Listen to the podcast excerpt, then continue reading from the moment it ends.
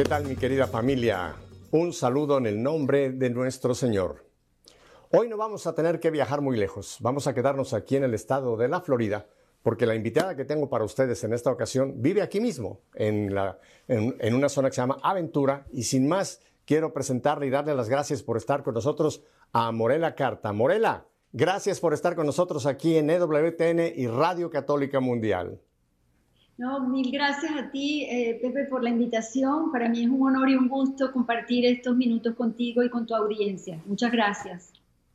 Ah, Morela, antes de que hablemos de esa hermosa misión que el Señor te ha encomendado y que la estás llevando con, con, mucha, con mucha entusiasmo, con mucha entrega, Háblanos un poco para que la gente se identifique, aunque ya te tuvimos en Radio Católica, pero para que la gente de WTN te conozca un poquito más. ¿Quién es Morela Carta? Aunque es una gran venezolana, ya adelanté un poco. Adelante.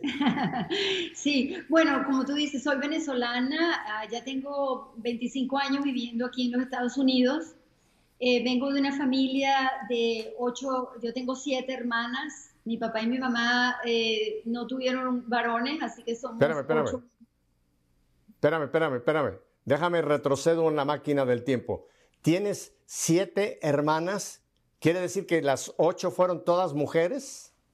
Todas mujeres, lo que quiere decir que mi papá estuvo siempre eh, consentido por ocho mujeres más mi mamá nueve, hace nueve mujeres, así que estuvo bendito entre todas las mujeres. Ajá. Y de, de, ese número de, nueve, ¿en qué, ¿en qué lugar te encuentras tú? ¿Eres la mayor, en medio o, la, menor? ¿Dónde estás ubicada?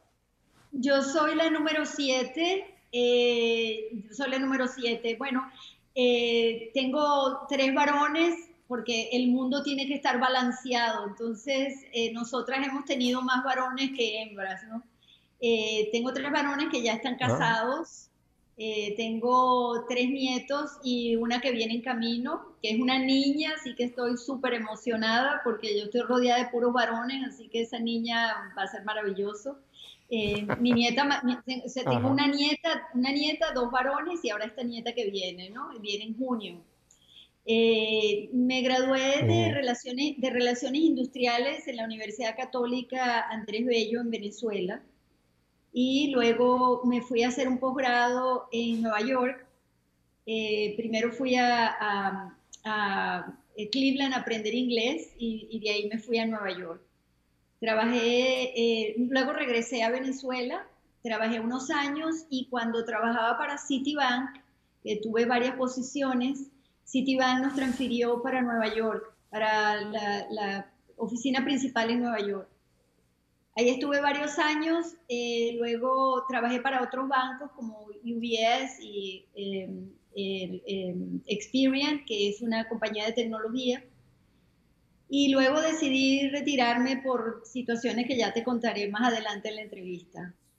Eh, luego de que me retiré, pues, pues me... Pero déjame, déjame, antes de que llegues a la Florida, mencionaste que tienes tres varones. Eh, quiere decir que eh, eres casada. Eh, cuéntame entonces de dónde, dónde es que conociste a tu, al padre de los hijos. Cuéntame un poquito de esa etapa de tu vida también. Claro, sí. El, padre de mis hijos lo conocí en Venezuela, pero nos casamos en Nueva York. lamentablemente en el 2014 él falleció después de una larga enfermedad, tuvo 10 años enfermo mm. y bueno, lamentablemente él falleció. Em, mis hijos, eh, el mayor eh, vive en Venezuela, eh, tiene su compañía, de, él es asesor financiero, tiene su compañía, vive en Venezuela con dos niños. El segundo es el que está esperando un bebé, una niña, vive y trabaja en Nueva York. Y el tercero, que tiene un varoncito, vive y trabaja, vive en New Jersey, pero trabaja en Nueva York para una firma global. No, no, no quiero, no quiero contradecir tu, comentario. Eh, me, mencionas que lamentablemente tu esposo falleció. Yo entiendo, esa es la forma en que, en que lo expresamos. Tú sabes que mi esposa también pasó por una larga enfermedad de cáncer y ella va a cumplir ya cuatro años que partió. Al principio yo mencionaba que lamentablemente falleció, pero después me di cuenta de que el paso a la vida eterna es un premio Entonces, no quiero decir que nos, nos gocemos de que hemos perdido a un ser querido, pero creo que ahora que estamos en este tiempo todavía de Pascua, de resurrección, es pensar que qué bueno que en cierta forma el Señor lo sacó de ese sufrimiento, de la enfermedad, de los hospitales y lo llevó a, su, a su lado, ¿no? Entonces yo, eh, esto es mi, mi, forma de verlo. Cuando alguna gente me ve después de un tiempo y sabe que Viri partió y me dicen, ay Pepe, ¿cómo lo sentimos que partió Viri? Les digo, mire, ya no lo sintamos, alegrémonos porque ya está con el Señor. Así como tu esposo, Morela, está con el Señor, mi esposa está con el Señor y nos están esperando y algún día va a haber una reunificación allá en el cielo, ¿no te parece? Sí, así es. Y, realmente cuando él fallece, yo decía, yo tengo sentimientos encontrados, porque obviamente no quieres, quieres llegar a viejo con tu, con tu compañero, ¿verdad? Pero por otro lado, yo digo, primero terminó su sufrimiento y segundo, está en, está en los brazos del Señor, donde todos queremos estar eh, eventualmente, ¿no? Así que uno tiene sentimientos encontrados. Sí, así es. Y sobre todo que fueron 10 años de enfermedad muy fuerte, ¿no? Ya, no, 10 años, imagínate. Eh, eh, es que la, muerte es, en realidad es un premio que, que, Dios ha permitido para la humanidad. ¿Te imaginas qué horrible que tuviéramos que estar en este mundo que es un, como dice Santa Teresa, es pasar una mala noche en una mala posada? Tener que estar aquí para siempre. No, Señor. Aquí tenemos, tenemos que pensar como San Pablo, para mí la muerte es es Cristo, es la victoria, ¿no? Y queremos, queremos llegar a ese momento de entrar ya a la vida eterna, donde no habrá ni dolor, ni hospitales, ni que pagar impuestos, sino ya será ese gozo eterno en el cielo. Qué hermoso, Morela, ¿no te parece?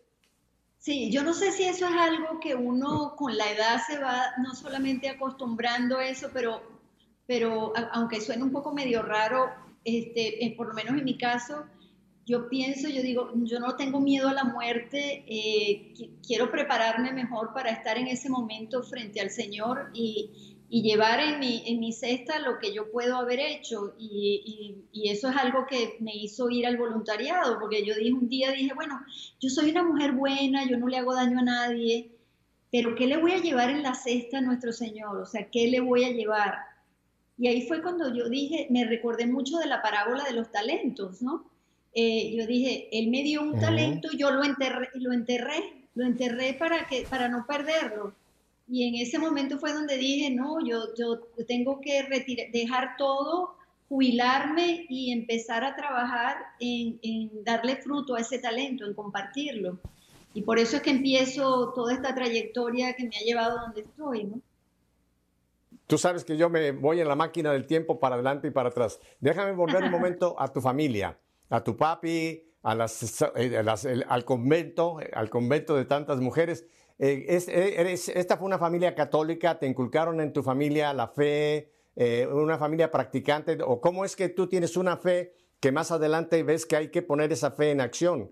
Cuéntame un poco de tu realidad espiritual en tu, en tu vida, Morela.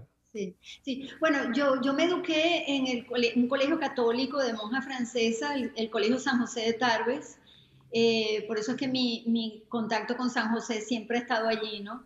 Mi papá fue un hombre eh, que tenía fe, pero que no era un hombre religioso. Yo creo que si lo vi en misa cuatro o cinco veces en mi vida fue mucho. Eh, y simplemente era o cuando nos casábamos o cuando un bautizo o eso. Pero era un hombre de fe que me enseñó mucho lo que era la, la responsabilidad con el que el que tiene menos que nosotros, ¿no? Mi mamá sí era una persona religiosa, una persona que se encargó de, que fuéramos un colegio católico, de que eh, aprendiéramos, eh, de ambos, de ambos aprendí el, respeto y la responsabilidad por el que menos tiene, ¿no? Eh, mi papá le, gustaba mucho el, juego de golf y, cuando, cuando se registró en un, bueno, fue miembro de un, de un, club de golf y, y, lo, y lo que hacía era cuando alguno de los Cádiz tenía algún problema, él reunía a sus amigos y le decía, necesito que me des dinero tú y tú y tú, reunía todo aquello y entonces le pagaba a los Cádiz eh, los médicos o, lo, o la, cualquier necesidad que tuviese, ¿no? Entonces, eso lo vi en mi casa de chiquita. Eh, mi mamá, yo me acuerdo que las personas eh, tocaban la puerta y, pedían comida y mi mamá siempre decía, aquí a nadie se le niega un plato de, comida, así que aquí siempre va a haber comida para los demás, ¿no? Eh, se encargaba de llevar, llevar donaciones a donde, donde ellos nacieron, o sea, eh, lo vi, era, era normal en mi casa eh, ver esa, esa responsabilidad y esa fibra social por ayudar al que más lo necesitara. Este texto de la Escritura, eh, que tú lo conoces seguramente muy bien, en Mateo 25, y que el Papa Francisco cada, cada cuando en cuando nos lo vuelve a recordar, porque dice, en esto vamos a ser juzgados. Vamos a ser juzgados no por en cuántas misas fuiste, es importante, no por cuántos rosarios rezaste, es importante, pero el juicio va a ser sobre esto. Mateo 25, el versículo 37. Los justos le respondieron, Señor, ¿cuándo te vimos hambriento y te alimentamos? Sediento y te dimos de beber. Emigrante y te recibimos. Desnudo y te vestimos. ¿Cuándo te vimos enfermo o encarcelado y fuimos a visitarte? Y el rey les contestó, les aseguro que han hecho con cada uno de estos mis pequeños, me lo hicieron a mí. O sea, fíjate, esa, obra de tu padre realmente era una obra de estas, una obra de misericordia, una obra como la que estamos leyendo acá, ¿no? Esto es lo que va a contar, el amor que hemos puesto en atender al prójimo. Acuérdate del mandamiento, amarás al Señor tu Dios y a tu prójimo. Sí. Sí, sabes que eh, yo en una oportunidad empecé a jugar golf también y estaba en Venezuela y uno de los Cádiz se acercó con una pelotica de golf y me dijo, Morela, tú tienes que tener esta pelota y no yo. Y le digo, ¿por qué? Y me dijo, porque esta me la regaló tu papá y yo quería, la tengo en mi mm. casa. Y eso fue como cinco años después que él se había muerto. Y me dijo, yo, yo la tengo para recordarme cómo él me hizo sentir. Él me hizo sentir amado y yo nunca lo voy a olvidar y me dio la, yo la tengo ahora en mi casa, ¿no? Pero me parece un acto tan bello, tan hermoso, que él quería recordarse lo que, que, mi papá lo había hecho sentir amado, ¿no? Eh, y eso a la larga es lo que, tú, lo que tú acabas de leer, ¿no? Eso es lo que el Señor nos pide. Eh, y si supiéramos lo fácil que es, si supiéramos lo fácil que es ayudar a otro, eh, no, tienes que, no tienes que ir a, no tienes que ir a África donde yo voy para ayudar a otra persona eh, o para, para, mostrar amor. O sea, puede estar en tu familia, en tu eh, ambiente de trabajo. A veces es simplemente una oración, a veces es simplemente una palmadita en el hombro, lo que, lo que esa otra persona necesita, ¿no? Y eso, gracias a Dios, lo aprendí en mi casa. Ese punto último es clave. Lo aprendí en casa. Fíjate, tu papá no te dio muchos eh, sermones ni muchas clases de Biblia, sino el ejemplo, el ejemplo que viste en tu padre fue esa semilla que quedó en ti y que después el Señor utilizó para la obra que tú estás realizando. O sea que tenemos que darle muchas gracias a tu padre por la obra que hoy día el Señor ha puesto en tus manos, Morela. Sí, me preguntaba de, que, de, mi familia. Este, mi papá y mi mamá eh, eh, le faltó un mes para cumplir 74 años de matrimonio. Así que imagínate. ¿Cuántos? 74 años de matrimonio. Sí, sus su, descendientes somos, ah. somos más de 100 personas eh, que estamos regados por el mundo, lamentablemente, pero bueno, estamos regados por el mundo pero la, la, tecnología nos conecta y, gracias al WhatsApp siempre estamos, estamos pendientes uno del otro, pero ellos estaban eh, prácticamente obsesionados porque siempre estuviésemos unidos. Y eso eh, pues lo hemos hecho. Y cuando había, por ejemplo, Navidad o alguna de estas fiestas, que tenían que rentar un salón de fiestas para que la familia se pudieran juntar todos. Bueno, tú sabes que, tú sabes que los, los domingos en, casa de, mi padre, los domingos hacíamos almuerzos, hasta que crecimos tanto que éramos del, eh, un almuerzo era el tamaño de una boda, entonces lo pasamos para meriendas los domingos. Sí, porque imagínate, éramos más de 100 personas, ya era demasiado, ¿no? Entonces lo pasábamos, lo pasamos en la tarde, pero y eso es algo que uno eh, ha tratado de, o nosotras, eh, los descendientes, tratamos siempre de hacer, de cómo mantenernos unidos eh, a, través de una conversación o una llamada, o, ¿sabes? Celebrando, aunque estemos en diferentes partes del mundo, celebrando eh, eh, cualquier cosa que, o un cumpleaños, o una graduación, o un bautizo, ¿no? para mantener la familia unida, que era lo que ellos más, ellos más deseaban, ¿no? Claro, claro. Y mira, ahora que estamos, ahora que estamos todavía en este año de la familia, qué importante esto que mencionas, ¿verdad? porque los sistemas actuales están tratando de acabar con la familia, acabar con la institución del matrimonio y con la institución de la familia, que es lo que Dios quiere, ¿no? Pero qué hermoso oír testimonios de cómo la familia realmente es, esa iglesia doméstica donde hay una realidad, una presencia de Dios, cuando esta familia tiene esos vínculos de amor, de comprensión y de apoyo mutuo, ¿verdad, Morela? Sí, eh, eh, y eso es en casa. Eh, muchas veces hay familias que dicen, bueno, pero yo no sé cómo ustedes lo han hecho. Y nosotros, yo, siempre les digo, bueno, es que el ejemplo es lo, importante. O sea, si tú haces todo el empeño en que tus hijos vean que haces un, un, esfuerzo, a lo mejor por hacer un desayuno cuando estás cansada o un almuerzo cuando, qué fastidio, todo este sentido que viene y tengo que limpiar la cocina, eso, eso no importa, lo que importa es el mensaje de el centro es la familia y, de allí se aprenden todos los valores y es lo que uno tiene que tratar de pasar de, padres a hijos, a hijos ¿no? Eh, y, eso uno... No, eh, digo que eh, hay muchos libros de, de, parenting, pero es cuando lo haces, cuando realmente te das cuenta y, y uno tiene la mejor intención, pero no sabes si lo has hecho bien o lo has hecho mal, ¿no? Entonces, eh, cuando uno ve los hijos, eh, por ejemplo, en mi caso, cuando yo veo a mi hijo mayor, o cualquiera de ellos, pero mi hijo mayor que está levantando una familia en una situación tan difícil como es en Venezuela, y, ves eh, sus hijos siempre unidos y en, colegios católicos donde le enseñan valores, donde él con su ejemplo les, les, está enseñando lo importante de la familia, lo importante de sus padres, o sea, eh, me siento muy orgullosa de, que así sea, ¿no? igual con, mis otros dos hijos. Claro, pero has dicho algo que es muy importante, el ejemplo. El ejemplo, fíjate, el ejemplo de la familia puede hacer bien o puede hacer mal, porque un mal ejemplo, que tristemente también sabes que no es el caso tuyo o mío, pero hay familias donde lo que se vive adentro no es realmente amor, comprensión, eh, perdón, apoyo. Entonces hay familias disfuncionales y esto crea un, efecto en los hijos y en los nietos. Y el, mal ejemplo también puede ser muy, muy, muy fuerte para las generaciones que vienen, pero bendito sea Dios que en el caso tuyo, el ejemplo fue un buen ejemplo que tú estás transmitiendo a, a los tuyos ahora, a tus varones, Morela. Así que felicidades por esa familia. Gracias, muchas gracias. Me siento muy orgullosa de la familia que me dieron mis padres y de la familia que tengo ahora, ¿no? Con mis hijos. Así que es una bendición, una bendición más que uno recibe. Ahora, cuéntame de tu vida profesional, porque por lo que mencionaste, que estuviste trabajando en empresas eh, muy fuertes y viajabas tú mucho, Morela, ¿te pasabas mucho tiempo viajando?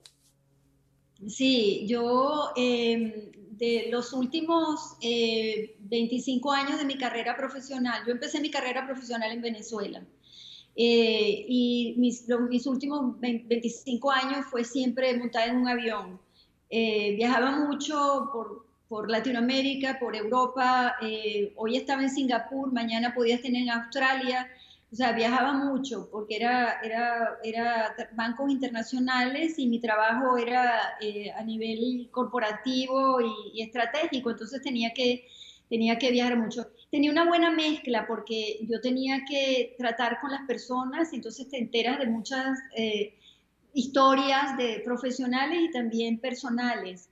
Eh, esa era una buena mezcla, y, pero también entonces tenía que estar, ponerme mi, mi, sombrero ejecutivo y trabajar con los, los, los, altos ejecutivos de la empresa, trabajando con las estrategias y, y cómo íbamos a hacer para aumentar el negocio. Entonces, era una buena mezcla, por un lado individual y por el otro lado la parte corporativa. Pero sí, viajaba muchísimo, muchísimo. Eh, y aprendí mucho de diferentes culturas, ¿no? Que es interesante.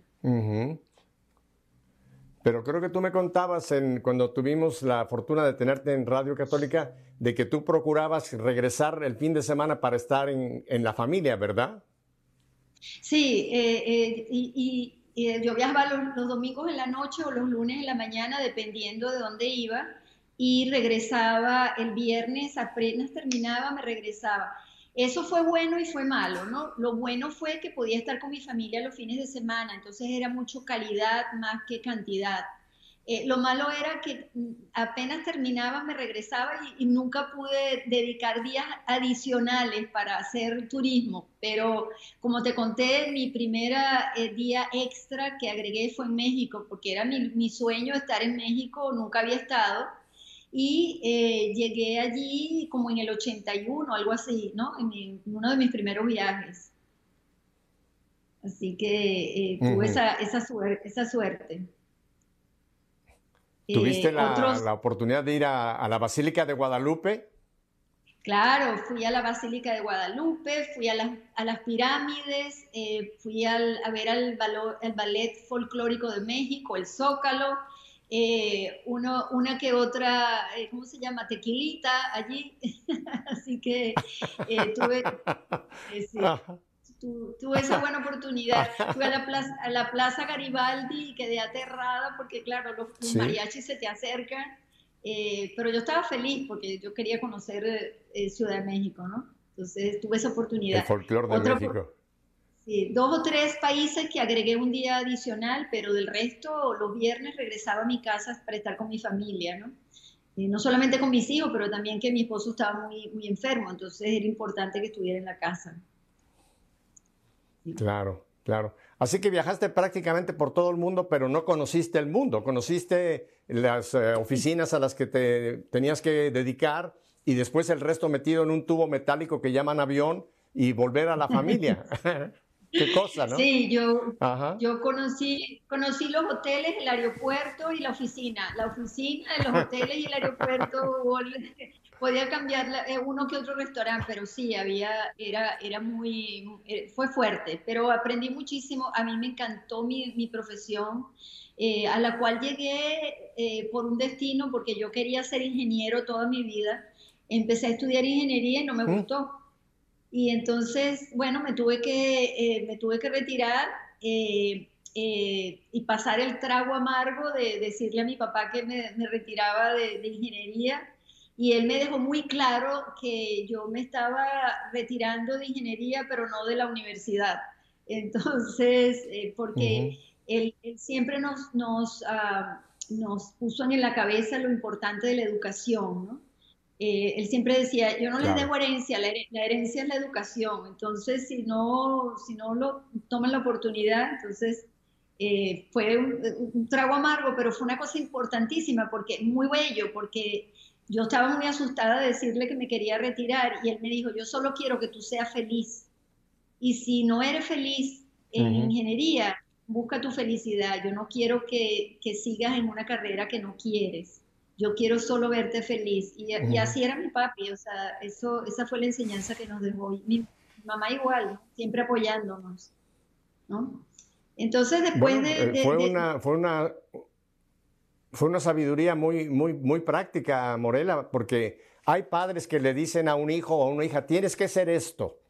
Y están queriendo los padres casi decirle a la persona lo que tiene que hacer. Claro, un padre puede darle un consejo, una orientación, pero hay que reconocer que el hijo tiene o la hija tiene la libertad también y tenemos que, como tu padre lo hizo, buscar qué es lo que para esta persona, cuál es su vocación, que pocas veces se habla de esto, ¿no? ¿Cuál es la vocación que, que, en la que yo puedo realizarme y sentir que estoy haciendo algo que me gusta? Oye, porque trabajar en algo que no te gusta tiene que ser horrendo, ¿no te parece?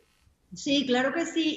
Y, bueno, llegó el momento de que iba a empezar otra vez el, ciclo en la universidad y yo no tenía ni idea que iba, que iba a, estudiar y, como tenía dos hermanas graduadas de Relaciones Industriales, dije, bueno, será esto. Y resulta que es una carrera que ha sido como anillo al dedo, perfecta para mí. Creo que, o sea, no solamente sentí mucha satisfacción, pero me ayudó a crecer, a mi crecimiento profesional, porque tienes que estar mucho eh, conectada con cada individuo que trabaja. Entonces, yo creo que, Papá Dios me iba preparando para lo que me iba a pedir luego, ¿no? Y era ese, ese contacto humano eh, que, era, que es tan importante, ¿no?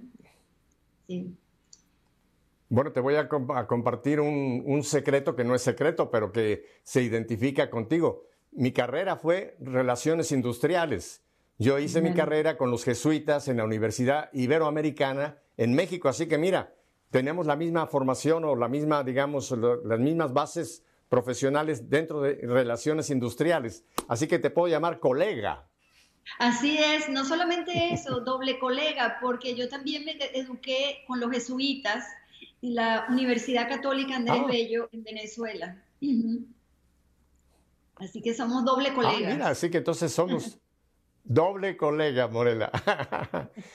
Morela, en un momentito tenemos que ir a unos breves mensajes y después vamos a hablar entonces de, cómo es que el Señor te entrega una obra. Pero nada más dame un adelantito. ¿Cuándo es que tú percibes que hay que hacer otra cosa? ¿Cuándo te retiras o, te retiraste porque ya sentías que tenías que enfocar tu vida en otra dirección? Sí, yo, yo siempre quise hacer yo siempre decía que yo iba a querer hacer voluntariado cuando yo me jubilara, o sea, esa era mi aspiración. Y yo le decía a mi esposo, contigo o sin ti, o sea, si tú quieres te agregas, pero yo voy a hacer, eh, cuando, y el retiro era muy lejos, todavía faltaban muchos años. Pero como te dije antes, llegó un momento en que yo dije, si, yo, si el Señor me llama ahorita, ¿qué le llevo en mi cesta? O sea, no tengo nada, solamente que soy una mujer buena y que he tenido tres hijos y que soy buena hija y ya.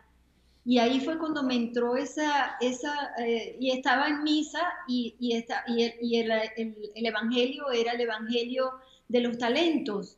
Y me vi reflejada, me vi perfectamente reflejada. El Señor me dio un talento y yo lo enterré. O sea, no he hecho nada con ese talento, no he evangelizado, no he, no he hecho más. O sea, si la gente me pedía ayuda, yo los ayudaba, pero no, eh, no, no iba un extra mile, como, dice, como decimos aquí en Estados Unidos, o sea, sino simplemente, bueno, yo estaba allí, pues. Y ahí fue cuando realmente me entra esa, esa, ese deseo de, de poner mi talento a trabajar. Y, y decido dejar todo, me jubilo, ya y, empiezo a, esa, esa, vamos a llamarlo, esa carrera de voluntariado primero aquí en, en Florida y luego pues me llego a África por, por el destino. Ahora nos vas a contar, eh, cuando vamos a estos brevísimos mensajes, no cambie de canal, no cambie de canal. Morela y yo vamos a quedarnos aquí esperando. Volvemos enseguida para escuchar ese talento puesto en acción. Volvemos enseguida.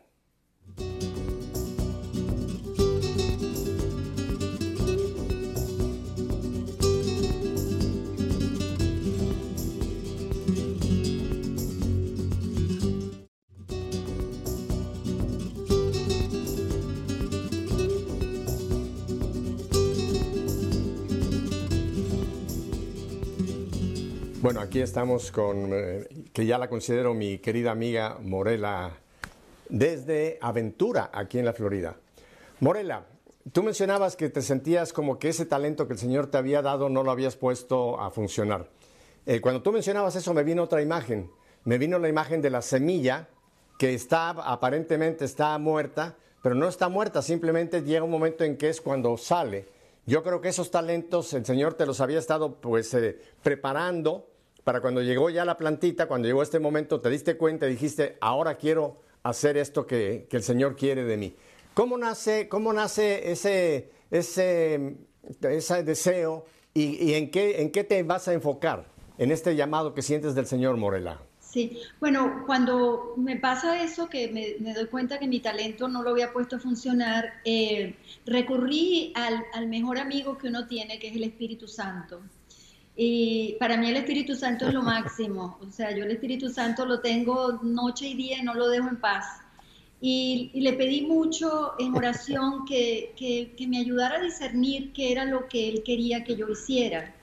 Eh, pero cómo podía poner yo ese talento a funcionar. Y, y yo quiero mencionar algo que es muy importante y es que uno tiene que abrir sus oídos, su entendimiento, para, para dejarlo que él sea, para poder escucharlo, porque hay mucho ruido alrededor nuestro, ¿verdad?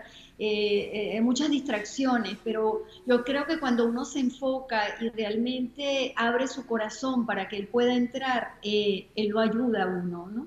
Y, eso fue lo que pasó. Por eso, cuando yo un día que estaba en, en adoración y le, y le pido que, que, que, donde quiera él que yo vaya, ¿no? Y, y, ahí fue donde empecé a inscribirme en diferentes voluntariados, primeramente aquí en Florida, eh, yo trabajé para Respect Life, uh, Mater Filios, que es una organización bellísima que ayuda a mujeres embarazadas en situación de desamparo.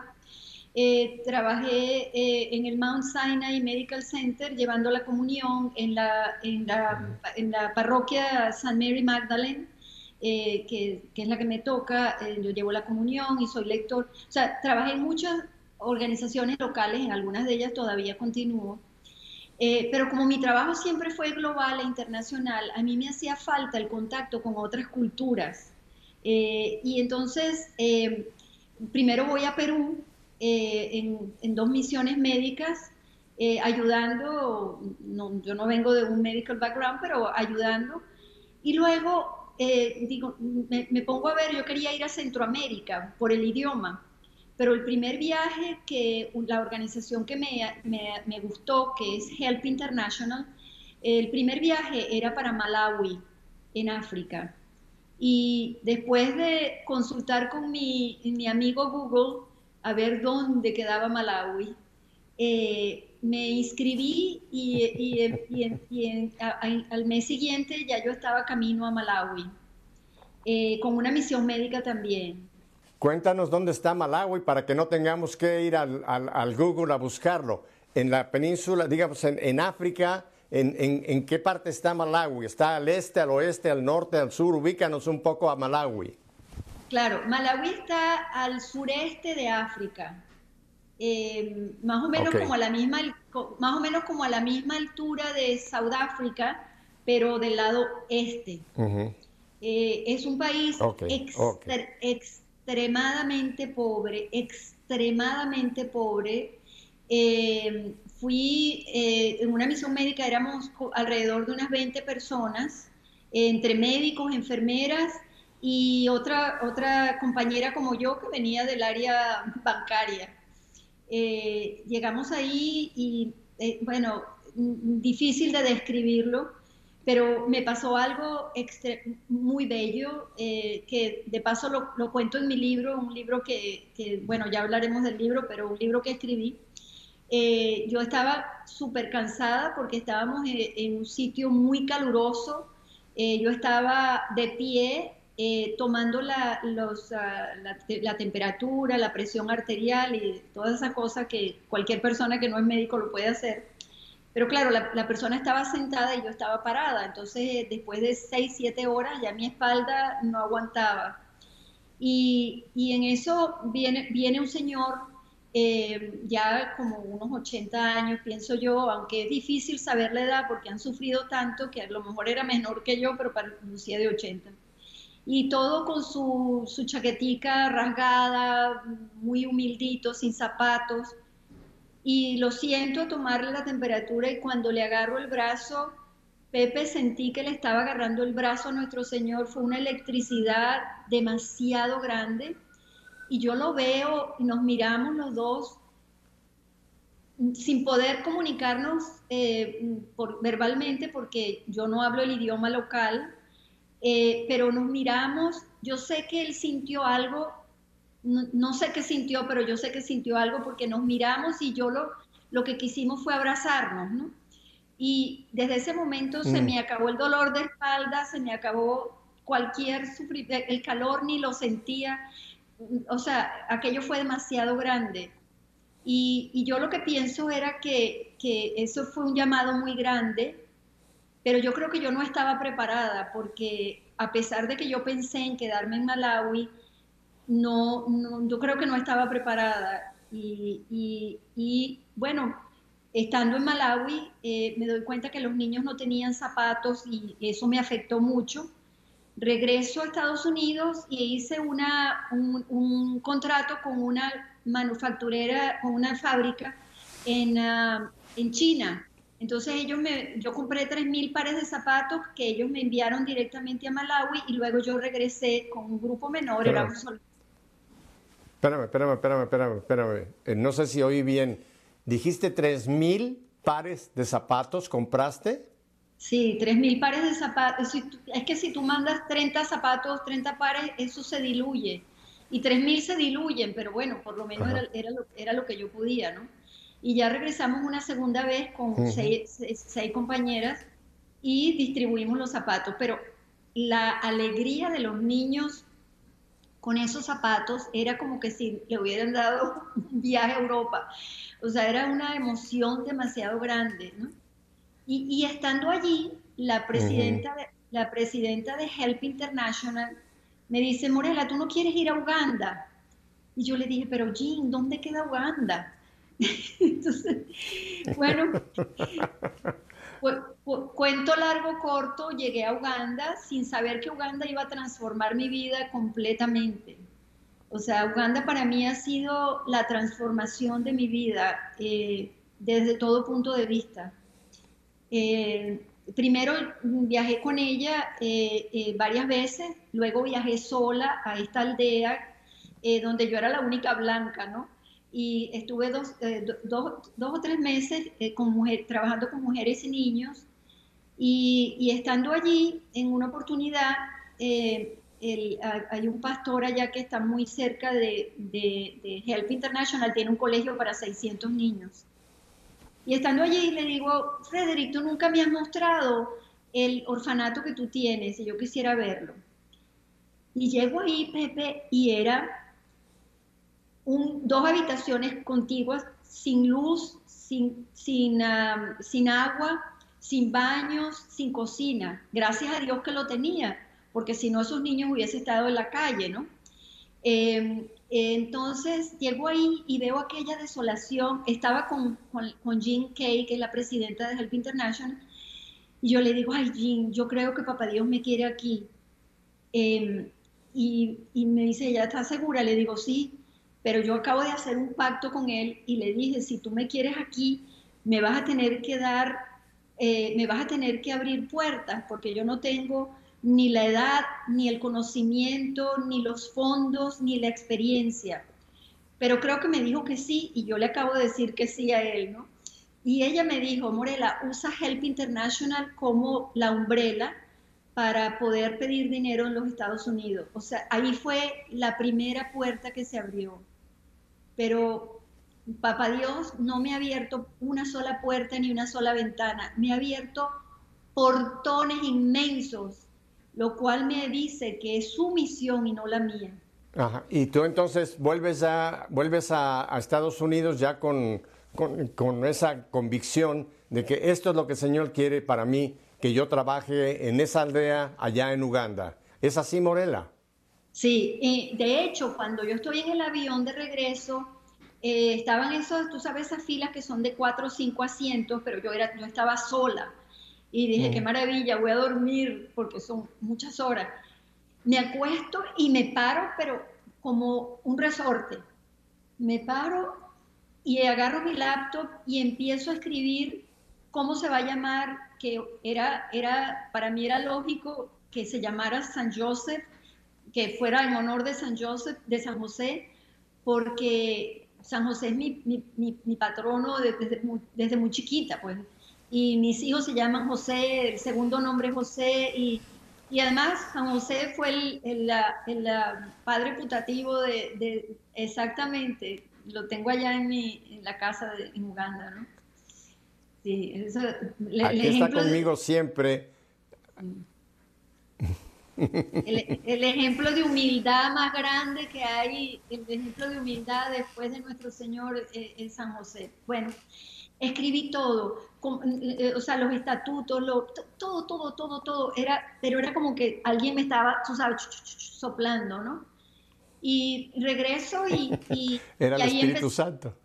Y ahí empezó puertas y puertas y puertas y portones abriéndose. Y una vez estoy en adoración, solita en una capillita chiquita, sola, íngrima y sola con el Señor, y yo le digo, ¿qué voy a hacer? Yo no tengo dinero, yo no tengo voluntarios. y yo sentí que él me decía, ese es mi problema. Pero tú sabes, uno piensa, eso fue que yo lo creé, mi mente me traicionó, qué sé yo. Eso fue un sábado a las 10 de la mañana. El domingo a las ocho y media de la mañana me, me llamó una amiga y me entregó 10 mil dólares. 10 mil dólares. Oh. El, el lunes en la mañana me llamó una señora de Canadá que no la conozco, no sé cómo se llama, ni he vuelto a saber de ella, y me dijo, ¿tú eres Morela Carta? Sí, yo quiero decirte que yo me quiero ir de voluntaria contigo a Uganda. O sea, las dos cosas que yo le pedí, me las dio el lunes, el domingo y el lunes, 24, 48 horas. En ese momento entendí más que nunca que esa era su misión. Yo estaba allí para ser su burriquito, más nada, esa era su misión y por eso es que, por eso es que, por eso es que se abren puertas y puertas y puertas. Y, lo que te dije eh, en, la, en, el programa de radio, y te lo repito ahora, tú eres otra puerta que se ha abierto para mí, porque yo sé que este programa lo ve mucha gente y, quiero que esta misión se expanda y pueda llegar a salvar más niños. Eh, no solamente a salvar niños, sino salvarlos, desarrollarlos er, y reinsertarlos en sus familias después que hayamos recuperado a la familia. Esa es nuestra misión, eh, recuperar familias. Es, este punto me gustaría que lo, expandieras porque creo que es muy importante. No es solamente ayudar a estos niños de llevarles una mejor comida por un tiempo, eh, llevarles un poco de ayuda médica, sino es ayudarlos, después darles una formación integral para que puedan reintegrarse a la sociedad en una forma productiva. O sea, ayudar al niño a realmente vivir una vida donde pueda ganarse la vida eh, eh, bien, sacarlo de esa miseria y por lo menos capacitarlo a que pueda luchar por la vida. ¿Es correcto? Sí, en parte sí. Mira, eh, nosotros estos niños están abandonados o están desnutridos, abandonados porque ya no, los padres ya no existen o la mamá murió y el padre no, no, tú sabes, no se hace cargo. Entonces nosotros los rescatamos eh, viven en un, vamos a decir, en un hotel cinco estrellas porque comparado con lo que ellos tienen, tienen salud, tienen eh, una dieta adecuada, tienen eh, terapia, ellos, han sufrido mucho, inclusive niños de una o dos semanas de nacido ya han sufrido demasiado.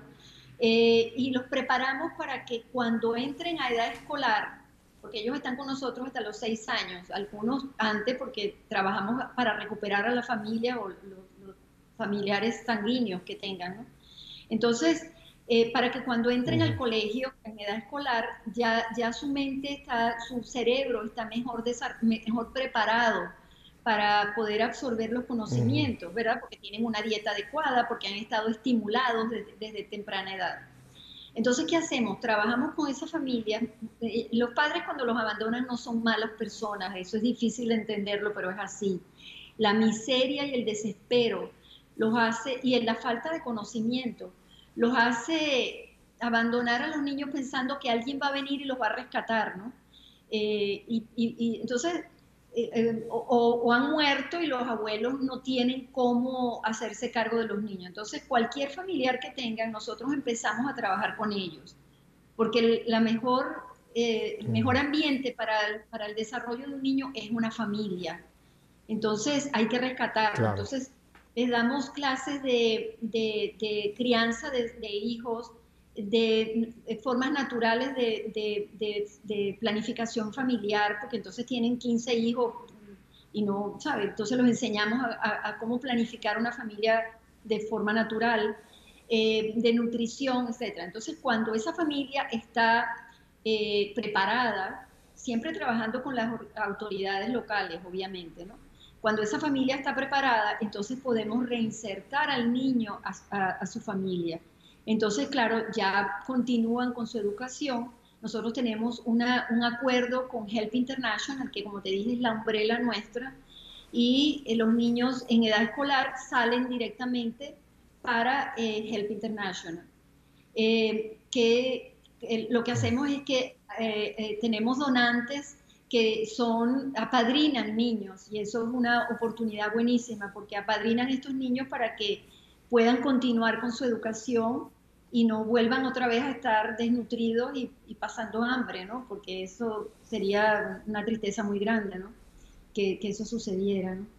Eh, tenemos cuéntame, cuéntame cómo se apadrina, cómo se apadrina a un niño. Sí, eh, fíjate, nosotros en, nuestra, en nuestro website, eh, que va a aparecer aquí en pantalla, ellos pueden, la, persona que, que, le interese y que quiera eh, yo digo que el, donante que viene es porque el Espíritu Santo lo tocó. Por eso mi mejor aliado es el Espíritu Santo, porque va tocando eh, corazones, ¿no? Entonces allí van y allí pueden, dice, apadrinar un niño. Entonces pueden apadrinar un niño o si eh, son 40 dólares mensuales para apadrinar un niño. Pero si 40 dólares es mucho, pueden copadrinar, no sé si eso es una palabra en español, pero co-sponsor un niño eh, por 20 dólares, ¿no? Eh, y si alguien, tenemos donantes que donan 5 dólares, hay personas que donan un dólar. Un dólar que nos donan es un dólar que no tenemos. Así que bienvenido a las personas que quieran donar de acuerdo a sus posibilidades. Eh, y, como dije antes, esas personas son porque el Espíritu Santo los, los, los elige para que sean parte de esta obra, que es su obra, no tiene nada que ver conmigo. No, yo creo, yo creo que vas a recibir mucho apoyo, Morela, porque eh, estás tocando a la gente con esto. Ah, mencionamos hace un rato el pasaje de Mateo 25, aquí se vuelve a aplicar. Hay gente que quizá nunca podrá viajar, ir contigo a, las misiones allá, pero con un, apadrinar a un niño completo con 40 dólares o 20, o como tú has dicho, con lo que puedan enviarte, están cumpliendo, están haciendo esa labor. Eh, estuve hambriento y me diste de comer, eh, estuve enfermo y me visitaste. Entonces yo creo que esta es una oportunidad de que muchas personas pueden hacerse misioneros sin tener que salir de su ciudad y utilizar este canal que eres tú, que además hay una cosa importante. Hay otros ministerios, Morela, que hay que tener cuidado con el dinero, porque tú sabes, por ejemplo, la Cruz Roja Internacional, de lo que recibe, apenas un 10% es lo que realmente llega a obras, digamos, que la Cruz Roja se pone el, estandarte, ¿no? Pero en el caso tuyo, cada dólar que se done, vas a tú hacer que ese dólar llegue a estas, eh, a estas personas, a estos niños allá en Uganda. Así es, ¿verdad, Morela? Sí, no solamente eso, eh, obviamente yo, no, yo no, no, tengo ningún sueldo ni nada, ¿no? Este, y yo me pago mis viajes. Eh, porque salen de, mi, de, mi, de, mis, de mis ahorros, porque me parece que es una fundación todavía muy pequeña para que yo le esté cargando 1.600 dólares de, de un viaje. De hecho, este viaje donde voy me lo donaron, me donaron las millas, entonces viajo con las millas. Por eso es que en este particularmente es muchas muchas horas de vuelo, porque, eh, eh, bueno, porque, porque es regalado, pues entonces así viajo, ¿no? Eh, otra cosa que quería mencionarte es que no es solamente, eh, obviamente la parte del dinero es muy importante, pero, pero yo también le doy mucho apoyo, necesito mucho apoyo a personas que saben de, de, social media, de marketing, de, eventos, cómo preparar eventos, eh, cómo mm, poder hacerle presentaciones a otras personas para que se entusiasmen con la obra. Yo nunca pido dinero la primera vez.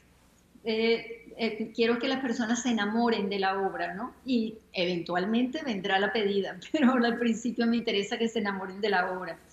Yo quiero contarte algo, y es que en, ah, en enero de, eh, en febrero de prepandemia, en febrero del, del, 2020, del año pasado, yo estaba en Uganda y, y, pensé que si a mí me pasaba algo, mis nietos nunca iban a saber quién era yo y, me entró ese deseo de escribir, escribir algo, pero para ellos, no, para, no, publicarlos. Eh, durante la pandemia, durante el año pasado, empecé cada vez, abría la laptop y, agregaba otro poquito más, otro poquito más, y, y unas amistades mías me dijeron, ¿por qué tú no publicas el libro? Y yo, pero no, un libro, ¿quién va a comprar ese libro? No importa, y llegué a la conclusión que absolutamente todo lo que genera el libro, absolutamente todo se va para Uganda eh, para ayudar la obra. Y eh, aquí está en inglés, se llama Through the Eyes of My Soul en inglés, pero también está en español, que se llama eh, Los Ojos de mi Alma. Lo pueden conseguir en Amazon. todo lo que genera el libro se va también para Uganda. Y de hecho, cuando yo estoy allá, compro eh, eh, collares y, artesanía que ellos hacen de papel reciclado, que es increíble. Entonces yo lo compro allá, le pago el, el, el, precio que ellos piden, regreso aquí, lo vendo por un poco más y la diferencia se regresa a Uganda, pero para los niños en Uganda. Entonces hay muchas formas de, ayudar mm. eh, a la obra. ¿Y estas artesanías, dónde la gente puede tener acceso a ellas, Morela? Sí, eh, hasta ahora hemos hecho, eh, en las iglesias hemos, hemos llevado, y, por lo menos en la iglesia de San Mary Magdalene en Sony Isle, siempre hacemos esas ventas y las personas van y, y, ha sido muy exitoso. Pero también en nuestro website también tienen una oportunidad de decir que, desean eh, comprar esto y nosotros eh, se lo llevamos o se lo enviamos por correo. Ahí, está el catálogo eh, que lo van a ver. Son muy, muy sencillas pero muy bellas, muy bellas y sobre todo que están hechas, todo lo que es collares y zarcillos y eso, están hechos de papel y, carteras de papel reciclado. Ellos reciclan el papel le hacen un tratamiento y, hacen unos, unos bits, una, unos bits, unas pepitas, pues. Y con eso hacen la, las carteras, los, todo eso, ¿no? Entonces, eh, hay muchas formas de ayudar y, realmente eh, si visitan nuestro website van van a, estoy segura que se van a enamorar de la obra. Bien, Morela, y en los cuatro minutos que me quedan te quiero hacer otra pregunta. Y si hay alguna persona que le interesara, que el Espíritu Santo le ha puesto que quizás pudiera dar un tiempo como voluntario viajando allá, ¿aceptas también voluntarios que puedan estar yendo físicamente allá a, a la región esta de Uganda? Claro que sí, aceptamos voluntarios. Obviamente, bueno, cada quien se tiene que pagar su, su costo porque, bueno, porque, porque, porque no, no, no puedo todavía, eh, todavía, pero eventualmente, pero sobre todo personas que, que, que, tengan ese deseo de ayudar. Nosotros hacemos clínicas también ah, para ayudar a la comunidad eh, le, hacemos clínicas de, de salud. Eh, te voy a contar algo rapidito. Yo antes de irme la última vez me llevé como 300 pares de lentes para leer. Y entonces lo que, así, lo que hice fue que me bajé de la internet una, una carta donde te dice, yo le decía a la persona, lee aquí, no, no puedo leer, lee aquí, no, no puedo leer, aquí sí, ok, 1.25. Y, y así, este, sin ser médico oftalmólogo, pero eran, pero eran lentes de lectura. Pero lo más hermoso de eso fue que las personas se ponían los lentes y decían, ay, ahora puedo leer la Biblia. Mira, eso me partía el alma, ¿no? Porque lentes que yo había ah. comprado en el dollar store por un dólar, eh, y ellos, o sea, de ahora en adelante iban a poder disfrutar lo que era la lectura de la Biblia. Me pareció tan hermoso. O sea, eh, eh, las personas que quieran ir de voluntarios van a sentir que es una, una oportunidad para darle un giro a su vida o para darle una, o, un giro o para, para eh, demostrar, pues, demostrarse a sí mismo que, que, servir a otros es lo que Papá Dios nos pide y es lo que nos llena y es lo que nos hace sentir eh, realmente que estamos poniendo ese talento a funcionar. Morela, y hemos estado poniendo eh, la dirección tuya, pero me gustaría que ahora tú la pronuncies. ¿Dónde te pueden ver para las personas que nos siguen por radio, que no han podido ver la cintilla? ¿Dónde se te puede contactar y ver la obra, Morela? Sí, la, obra ah, eh, lo pueden ver en, Stars Uganda, Stars como estrellas, Uganda, Stars Uganda, eh, at, help, help International, helpint.com ese es el, email, es la mejor forma de que me contacten y yo les mando la información resumida, ¿no? Eh, esa es la, mejor mm. forma. Eh, y ahí, ahí van a ver todas las alternativas que hay. si quieren ir de voluntarios, mm, mm, bienvenidos, pero no se les olvide que también necesito voluntarios aquí. Eh, y, lo, y, la, y la, mejor ayuda que también es la oración, ¿no? que la oración eh, es lo más grande que, que, tenemos y es el arma más, más, fuerte que tenemos para abrir puertas. Así que esa, esa considero que, que es una, una, gran ayuda que, que, podemos contar. O sea que eh, me encanta esto que acabas de decir. Puede ser gente que te apoye económicamente, gente que decida apadrinar a un niño gente que decide que quizá puedan poner un tiempo y hacer un viaje contigo cuando tú vayas como voluntarios. ¿Qué tiempo es el que se está cuando van como voluntarios eh, eh, eh, allá en una misión, Morela? Sí. depende de la persona. Nosotros sí le pedimos que sea por lo menos una semana, porque yo tengo que enviar a alguien al que los recoja al aeropuerto, alguien que los busque, y eso son tres horas. Entonces, por menos de una semana no tiene sentido. Idealmente son dos semanas. Eh, mm, si, somos, si son pocas personas, pueden llegar a la casa donde que tenemos ahora. Si son ya más de, dos personas, si son tres o cuatro, pues entonces ya hay, miles de hotelitos cercanos. Para que tengan una idea, cuando yo fui sola, me, quedé, en un, me quedé en un hotel que, eran, que pagaba 18 dólares diarios. O sea que imagínate, aquí hay de todo. Eh, bueno. sí. Bueno, Morela, pues eh, el tiempo se nos ha terminado. Eh, no te voy a decir adiós porque vamos a ver cómo podemos eh, hacer alguna filmación de la obra y en un futuro tendremos un nuevo programa donde podamos presentar físicamente la obra que Dios te ha dado, que no es solamente para ti, es para toda la iglesia y los que somos miembros de la iglesia que sintamos ese llamado del Señor. Pero por ahora te quiero dar muchísimas gracias, Morela, y anunciaste también que hay otra forma de apoyarte que es con oración. Vas a recibir baños y baños y baños de oración. Así que muchas gracias, Morela. Te digo no adiós, sino hasta un próximo programa y que Dios te acompañe en tu viaje en mayo. Hasta pronto, Morela. Gracias a ti, Pepe. Gracias a ti. Muchísimas bendiciones.